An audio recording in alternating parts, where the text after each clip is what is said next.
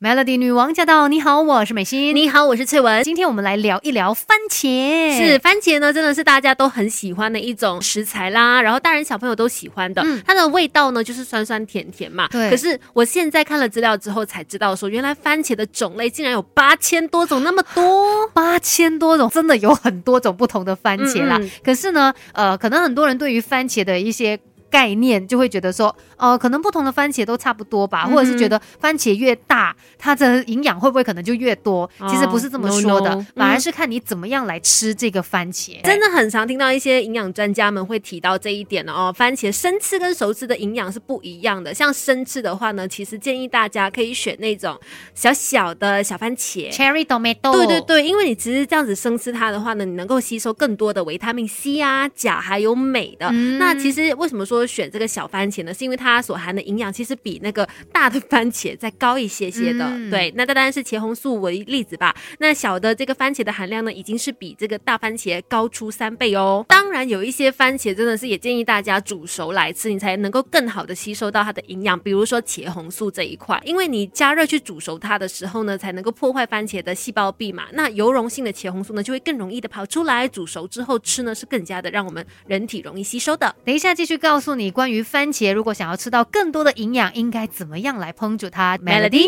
这世界的大事小事新鲜事，让我们帮你 Melody 姑姐一事。姑姐一事，今天我们来聊一聊关于这个番茄哦，应该要怎么样吃它呢？刚才就有说到嘛，生吃跟熟吃其实它的营养价值都不太一样。是，那如果你要熟吃的话呢，在煮的方面，在烹煮的过程当中，也要注意一些些，可能可以帮你摄取更多的营养素。是，那首先其实刚才也有稍微提到的，就是你。你可以连着外皮一起吃，会更好的吸收到它丰富的茄红素嘛。再来，在煮的时候呢，你也可以尝试用橄榄油来烹煮它，因为呢，其实茄红素它属于那种脂溶性的营养素嘛，它溶于脂肪，所以呢，在烹煮的时候呢，加一点点的油，它会更好的被我们人体吸收的。而且呢，对比普通的油脂啦，那其实像日本那边的一些博士，他们透过研究，嗯，就发现说，你如果是用橄榄油来煮这个番茄的话，它的效果是更加好。的茄红素呢，可以多出七倍这么多，主要就是因为呢，这个呃，像 cherry tomato，你把它跟那个橄榄油一起来煮的时候，它在拌匀的时候会形成一个乳化的现象，嗯，就可以减慢氧化的速度，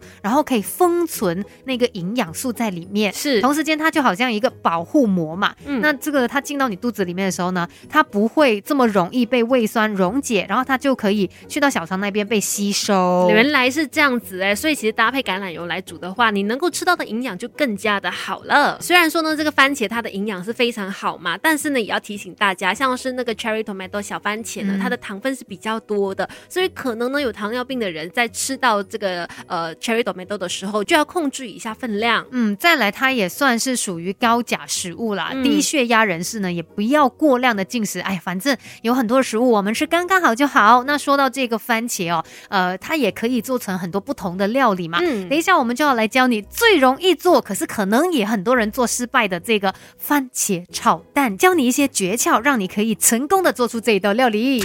没有人天生就懂什么都会，有 Melody 姑姐一世什么都懂。今天在姑姐一世，我们一起来更了解番茄。刚才就说嘛，不论生吃还是熟吃，其实它都会有自己的一个营养价值。嗯，但是如果说到番茄呢，可能很多人都会说哦，家里常吃啦，我们都有做那个番茄炒蛋。对耶，其实一讲到番茄的料理，我第一个想到的就是番茄炒蛋，最容易接受的一道菜。那但是我问你要先炒蛋还是先炒番茄？我想一下，我觉得应该是先炒。炒蛋吧，好了，我们今天一起来研究一下啦。当然，每一个人有自己的一个做法啊。今天做的这样子的一个番茄炒蛋呢，至少它呃炒出来呢不会那么的干，然后呢呃可以拿来配饭的那种，对对对，绝对是很成功的那一种啦。那首先我们需要准备的就是番茄啦，番茄两个，然后呢鸡蛋两到三粒，然后还有一茶匙的盐，一汤匙的糖，另外还有半汤匙的这个酱油，以及两汤匙的番茄酱。那首先第一步呢，就是鸡蛋先把它搅拌均匀，之后呢就把它倒进那个锅子里。那这个锅子呢，你事先要先倒入这个油哦，让它先热一热，再把这个鸡蛋倒下去。之后呢，就下少许的盐，用中火一直炒，炒到大概八成熟，就把它捞起来备用。然后呢，我们就把这个番茄洗干净了之后啊，就切成一半一半的，再把它放入刚才我们已经烧好热油的这个锅里面去拌炒它。然后呢，加入两汤匙的水，就让这个番茄它可以加速的变软。接着我们再下那个酱油啊、糖啊、番茄酱来做一个呃调味的部分哦。嗯。最后把刚才炒到八成熟的鸡蛋再倒回这个锅子里面，翻炒均匀就好了。这一个番茄炒蛋。对，这就是为什么刚才呃在煎鸡蛋、炒鸡蛋的那个步骤的时候，我们说炒到八成熟，就是不要把它炒到全熟，因为我们之后还要再把它回锅的，就是在弄好那个番茄了之后，我们还要再把鸡蛋再放下去嘛。对。那么一开始你就把它炒到全熟的话，再回锅之后，你的鸡蛋就会过熟、过老，然后你的口感就不那么好了。对，要注意呢，这个番茄也不用切的太薄，你可能就是一颗番茄哦，把它切大概四到六瓣就好了，比较有口感。对，比较有口感，然后也不会让那个茄汁就是会流失这样子嘛。